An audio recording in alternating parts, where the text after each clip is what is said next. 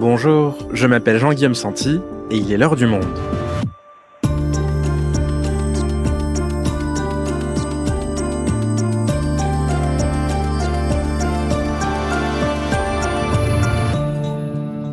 Aujourd'hui, quand allons-nous nous attaquer à l'immense chantier de la rénovation thermique des bâtiments? Il s'agit d'une des premières marges de manœuvre dont on dispose pour lutter contre le réchauffement climatique en diminuant les besoins en chauffage et cela permet de sortir de la précarité énergétique toutes les familles qui n'ont pas les moyens de se chauffer correctement. En France, plus de 5 millions de résidences principales sont considérées comme des passoires thermiques. Alors pour faire baisser ce chiffre, le gouvernement vient d'interdire depuis le 1er janvier la mise en location des logements les plus énergivores. Cette règle va-t-elle vraiment motiver les propriétaires à réaliser des travaux? Pourquoi y a-t-il autant de logements mal isolés? Quelles sont les aides existantes?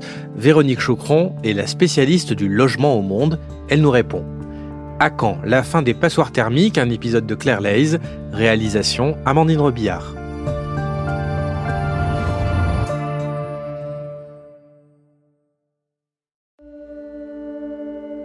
Moi, je m'appelle Adèle et avec mon compagnon, on a quitté Paris il y a euh, deux ans et demi.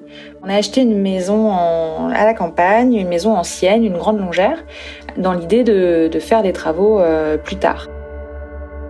Et donc, les travaux ont commencé euh, cette année, mais avant, j'ai vécu pendant deux ans dans la maison qui était pas bien isolée. En fait, elle était F, DPE-F. On avait seulement un poêle à bois pour chauffer toute la maison avec aucune isolation, en fait, on chauffait euh, les oiseaux. Tout passait par le toit. On avait des euh, fenêtres en simple vitrage.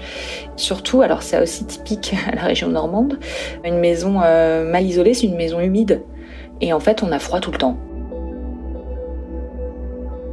Même si sur le thermomètre, c'est pas si mal, hein, parce qu'il fait pas si froid. Avec le poêle, on arrive à, avoir, à faire monter la, la température jusqu'à 18, 19.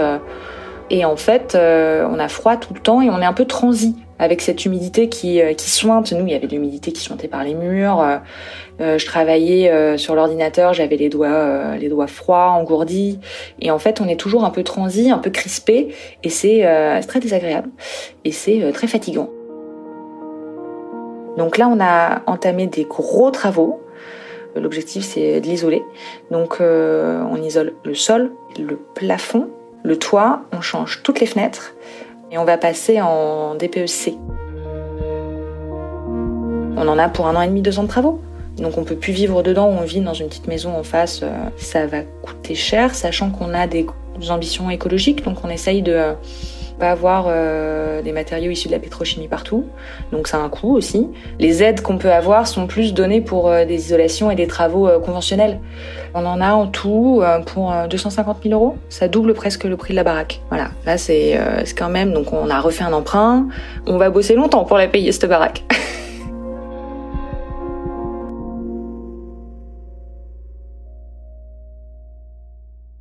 Véronique, on vient de l'entendre avec le témoignage d'Adèle, vivre dans un logement très mal isolé, ça peut vite devenir un enfer. Alors, pour commencer, on va essayer de mieux comprendre la loi dont je parlais en introduction et qui est entrée en vigueur ce mois-ci. Elle vise donc à inciter les propriétaires à rénover leurs biens. Qu'est-ce qui a changé exactement? Alors c'est une première étape dans ce grand chantier de la rénovation énergétique. Depuis le 1er janvier, les propriétaires des pires passoires thermiques n'ont plus le droit de remettre en location leur maison ou leur appartement. La règle s'applique pour un nouveau bail ou pour un bail renouvelé. D'accord, donc si je suis locataire, mais que j'ai signé mon bail en décembre 2022, par exemple, mon propriétaire n'est pas obligé de faire les travaux de rénovation. C'est seulement pour les beaux signés après. Oui, c'est exactement ça. La loi ne prévoit pas de rétroactivité. Donc les locataires déjà en place devront attendre le renouvellement de leur bail pour exiger les travaux. Et alors concrètement, comment est-ce que l'État décide quel logement rentre dans cette catégorie des pires passoires thermiques? Alors en fait, on utilise le DPE, c'est le diagnostic de performance énergétique qui est remis à l'achat ou à la location du logement. Il renseigne la performance énergétique en évaluant la consommation d'énergie annuelle et il lui attribue une note. Donc ça va de une lettre, une note. Ça va de A pour les logements qui sont les plus performants à G pour ceux qui sont les moins bons. Donc tous les logements G ne pourront plus être loués? Non, en fait, c'est un fonctionnement par étapes. Donc là, dans un premier temps, depuis le 1er janvier, ce sont les logements qui ont une consommation. Donc là, en fait, je vais vous parler d'un concept qui est un peu euh, complexe, ça va peut-être pas vous dire grand-chose, mais on parle des logements dont la consommation dépasse 450 kWh par mètre carré par an. D'accord, donc c'est seulement une partie des logements classés G. Alors quelles sont les prochaines étapes? Cette interdiction de location sera étendue dans les années à venir. À partir du 1er janvier 2025, c'est l'ensemble des logements classés G. Donc là, on parle de 600 000 logements à peu près qui seront concernés. Ensuite, au 1er janvier 2028, ce seront les logements classés F. Au 1er janvier 2034, les logements classés E. Sachant que le calendrier pour les départements d'outre-mer sera un peu plus tardif. Autre précision, ces règles ne concernent que les propriétaires bailleurs, donc ceux qui louent à un locataire, ceux qui occupent le logement et euh, qu'ils ont acheté, eux n'ont pas cette obligation. Imaginons je suis locataire, mon logement fait partie de la catégorie des passoires thermiques dont tu as parlé, j'exige de mon propriétaire qu'il fasse des travaux de rénovation et il ne veut pas. Qu'est-ce qui se passe? Alors si ça t'arrive, Jean-Guillaume, tu peux saisir la commission départementale de conciliation des litiges locatifs pour euh, obtenir un règlement à l'amiable. Il y a d'autres leviers. Par exemple, euh, les ménages qui bénéficient d'aide au logement peuvent alerter leur caisse d'allocation familiale. Et puis enfin, on peut saisir la justice. Le juge peut imposer la réalisation de travaux au bailleur avec euh, en imposant un délai. Et puis en attendant, le juge peut aussi décider de réduire le montant du loyer, voire même de le suspendre pour le locataire. Donc il y a quand même une forte pression pour que le bailleur euh, réalise ses travaux. On parle depuis tout à l'heure d'un mécanisme qui est rentré en vigueur le 1er janvier, mais on est d'accord, ça fait partie d'une loi qui s'appelle Climat et Résilience et elle ne date pas d'IR, elle. Non, non. La loi euh, Climat et Résilience a été adoptée à la mi-2021. Elle avait déjà eu une première conséquence importante sur les locataires et sur les loyers. En août dernier, les propriétaires ont vu leur, euh, leur loyer gelé pour les passoires thermiques F et G. Les locataires ne peuvent plus voir leur loyer augmenter s'ils habitent une passoire thermique. Et ça parle pas que de logement, ce texte-là. Hein. Non, non, c'est une loi globale. Donc l'objectif, hein, c'est de réduire de 40% les émissions de gaz à effet de serre d'ici à 2030. Et dans cette loi, il y a plein d'autres mesures. Par exemple, l'introduction des menus végétariens hebdomadaires dans les cantines, moins de bétonisation des terres, la fin du chauffage en terrasse, la fermeture des lignes aériennes quand il existe une alternative en train de moins de 2h30. Donc toutes ces mesures, elles sont dans cette loi qui a été portée par Barbara Pompili, l'ancienne ministre de la Transition écologique. Cette loi, ce qu'elle a d'important, et c'est ça le tournant de cette loi, c'est qu'elle va faire rentrer l'écologie dans la vie des gens. Vous allez, à travers toutes les mesures qui sont là, donner à nos concitoyens la possibilité de devenir des acteurs et de pouvoir du coup faire avancer encore plus vite la transition. Que ce soit euh, à l'école, puisque l'éducation à l'environnement va être renforcée, que ce soit quand ils sont consommateurs, ils vont voir des étiquettes climat, quand ils vont pouvoir aller faire leurs courses, ils vont pouvoir choisir des produits qui sont meilleurs pour le climat. On va enfin pouvoir rénover ces logements de manière simple et avoir les moyens de le faire. Alors on vient de l'entendre, Véronique, dans cette archive, Barbara Pompili promettait de la simplicité pour réaliser les travaux de rénovation thermique. Mais pour l'instant, les conséquences de la loi sur le marché immobilier ne sont pas très positives, c'est ça? C'est ça, en fait, il y a un effet pervers qu'on est en train de constater. Une partie des propriétaires bailleurs préfèrent en fait vendre leur logement plutôt que de le rénover.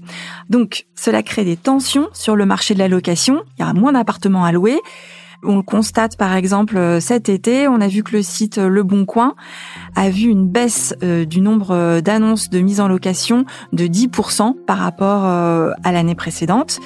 On voit aussi cet effet-là sur les chiffres des notaires. Au troisième trimestre, les logements F et G ont représenté 17% des ventes contre seulement 11% un an plus tôt. Donc on vend davantage ces passoires thermiques F et. Et puis enfin, la Fédération nationale de l'immobilier a fait une estimation. Elle pense que 500 000 logements très énergivores pourraient sortir du parc d'ici à 6 ans.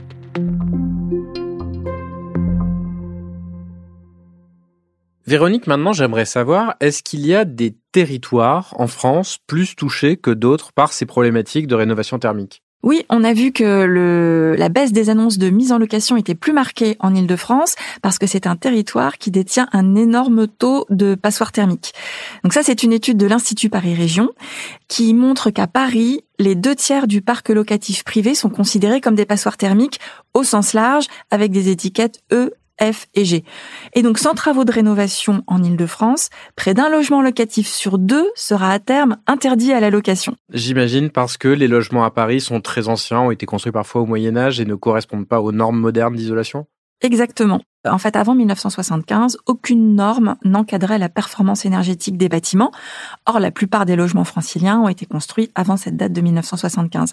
Et est-ce qu'on a une estimation sur l'impact environnemental de ces logements, puisqu'on a vu que ces mesures faisaient partie d'une loi climat et résilience? Alors oui, rénover les appartements et les maisons passoires thermiques classées donc F et G, ce serait 6 millions de tonnes de moins de CO2 rejetées dans l'atmosphère chaque année. Ça, c'est une étude de l'association du réseau clair qui l'a révélé. Il faut savoir qu'aujourd'hui, le secteur du bâtiment génère en tout plus de 20% des émissions de gaz à effet de serre. Donc l'enjeu est colossal. Avec les transports, le logement, c'est l'un des plus gros émetteurs de CO2.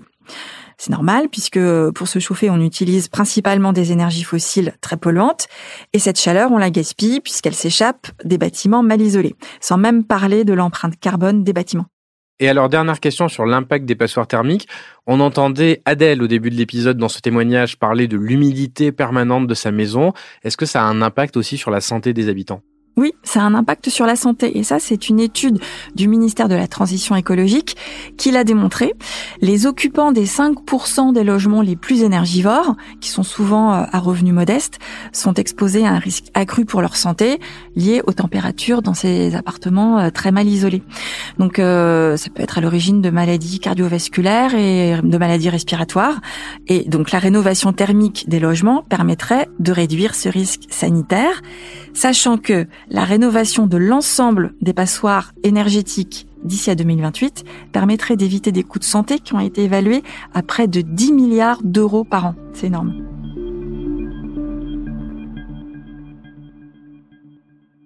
Ok, donc que ce soit d'un point de vue environnemental, social ou sanitaire, il y a vraiment urgence à rénover, mais est-ce que la stratégie de la France est vraiment efficace? On a posé la question au chercheur Andreas Rüdinger, il est coordinateur transition énergétique à l'Institut du développement durable et des relations internationales. La stratégie française en matière de rénovation, elle est au final assez simple parce qu'elle a des, objectifs euh, très clairs, très ambitieux, d'amener l'ensemble du parc de bâtiments au standard bâtiment basse consommation d'ici 2050. Donc en gros, l'idée c'est vraiment qu'en moyenne, tous les bâtiments arrivent à, la classe B, grosso modo, des diagnostics de performance énergétique. Pour atteindre cet objectif d'un parc de bâtiments basse consommation en 2050, en gros, à partir du moment où on considère qu'on a 30 millions de résidences principales, il faudrait rénover un million de logements euh, chaque année. Aujourd'hui, on fait 700 000 rénovations mais ce ne sont pas forcément des rénovations très performantes. Donc on estime que sur les 700 000 gestes de rénovation énergétique qui sont faits chaque année, notamment grâce aux aides publiques, euh, il n'y ait qu'une petite partie de l'ordre de 50 000, 80 000 qui peuvent être considérées comme rénovations performantes. Pour y arriver, il y, a, il y a tout un tas de leviers à combiner. Le premier serait déjà de sensibiliser les gens sur le fait qu'une rénovation globale, à terme, c'est plus rentable, c'est plus efficace, c'est plus cohérent aussi d'un point de vue technique que une, une combinaison de petits travaux. Ensuite, euh, le gros enjeu, ça serait d'aligner les dispositifs d'aide publique avec cet objectif de performance et donc de faire en sorte que les gens aient un signal assez clair pour les encourager à faire des travaux plus ambitieux et à faire des rénovations globales. C'est par exemple ce qui existe en Allemagne où l'aide publique, en fait, elle va être indexée sur la performance énergétique atteinte après travaux. Donc, il y a vraiment l'idée derrière que plus un ménage va loin dans son ambition, dans son projet de rénovation euh, performante, plus il va recevoir d'aide. Et donc, en Allemagne, aujourd'hui, ça va jusqu'à 60 euh, 000 euros d'aide. Donc, il y a vraiment cette idée de tirer le marché vers le haut pour y arriver. Le troisième point qui est très important et souvent négligé, c'est la structuration de l'offre. C'est-à-dire qu'aujourd'hui, au-delà des gens, euh, des ménages qui n'ont pas forcément envie de faire des travaux, l'offre professionnelle, les artisans ne sont pas en mesure de vraiment euh, gérer la rénovation globale. Quelque part, sur les quelques ménages qui veulent faire ça, ils ont du mal à trouver des entreprises qui intègrent tous les corps de métier pour y arriver ou alors c'est le ménage lui-même qui doit coordonner l'ensemble des, corps de métier qui interviennent sur le, sur le chantier. Donc ça devient vite très très compliqué.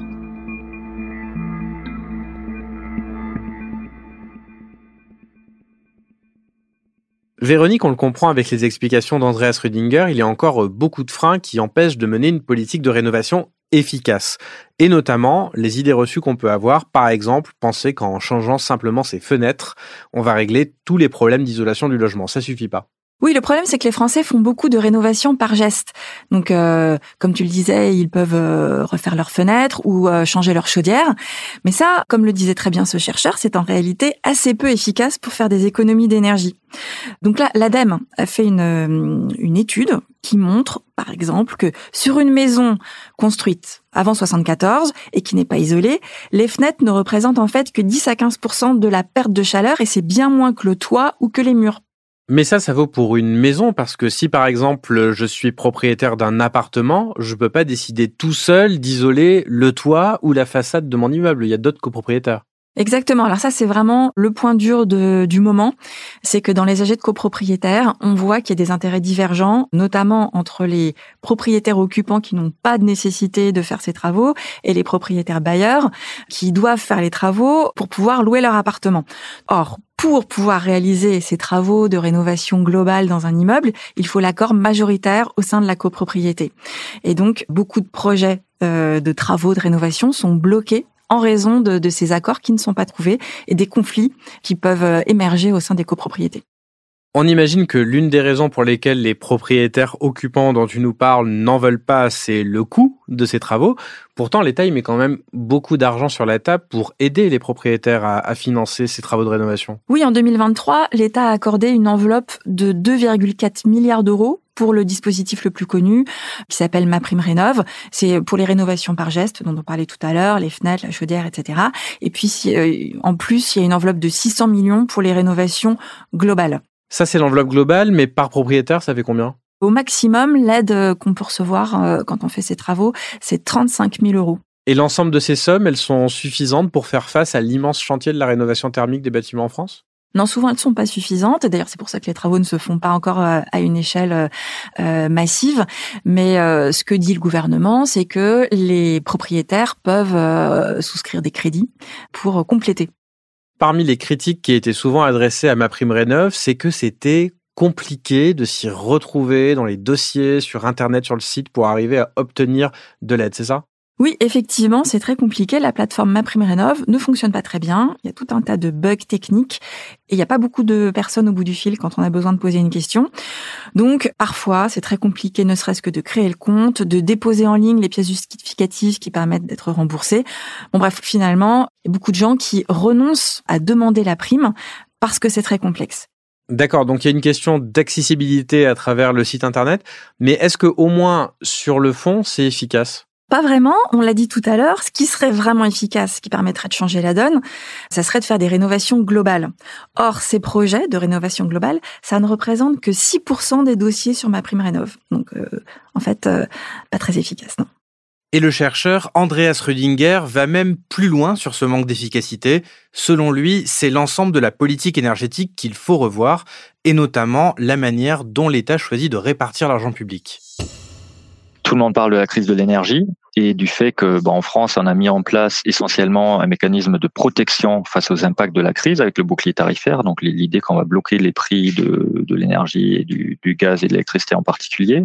C'est une politique qui aujourd'hui, pour l'année 2023, va nous coûter 45 milliards d'euros. Malheureusement, les enjeux de transition énergétique et donc justement de faire en sorte que les gens consomment mieux, consomment moins d'énergie à terme, euh, n'ont pas été du tout été prise en compte face à ça. Donc, contrairement à d'autres pays, euh, la France, par exemple, n'en a pas profité pour vraiment renforcer massivement les aides à la rénovation énergétique, alors que c'est le premier moyen, quelque part, pour les aider à consommer moins euh, dans le temps. Et nous, on critique pas mal aujourd'hui ce déséquilibre entre les 45 milliards d'euros mis sur la table pour bloquer les prix et de l'autre côté euh, le budget pour ma prime rénov qui est le principal outil euh, d'aide publique est resté quasiment constant à 2,5 milliards d'euros c'est-à-dire c'est euh, environ 5% de l'argent dépensé pour bloquer les tarifs. Donc on a un vrai souci entre euh, ce qui est euh, agir sur l'urgence économique et sociale face à la crise et préparer l'avenir. Parce que le jour où on arrêtera le blocage tarifaire, il faudra bien arrêter un jour, euh, les gens se retrouvent dans la même situation de vulnérabilité qu'avant.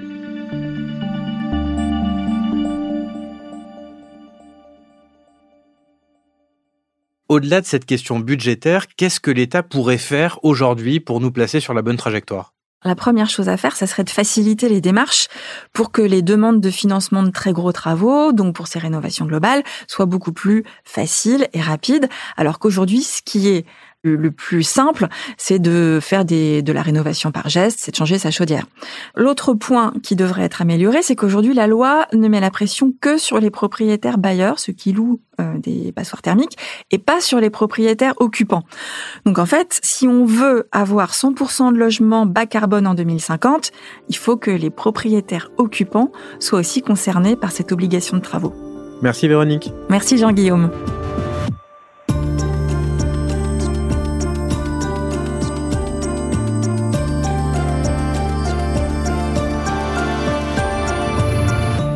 Si vous souhaitez en savoir plus sur les sujets liés à la rénovation énergétique, rendez-vous dans la rubrique Logement en allant vous abonner sur notre site.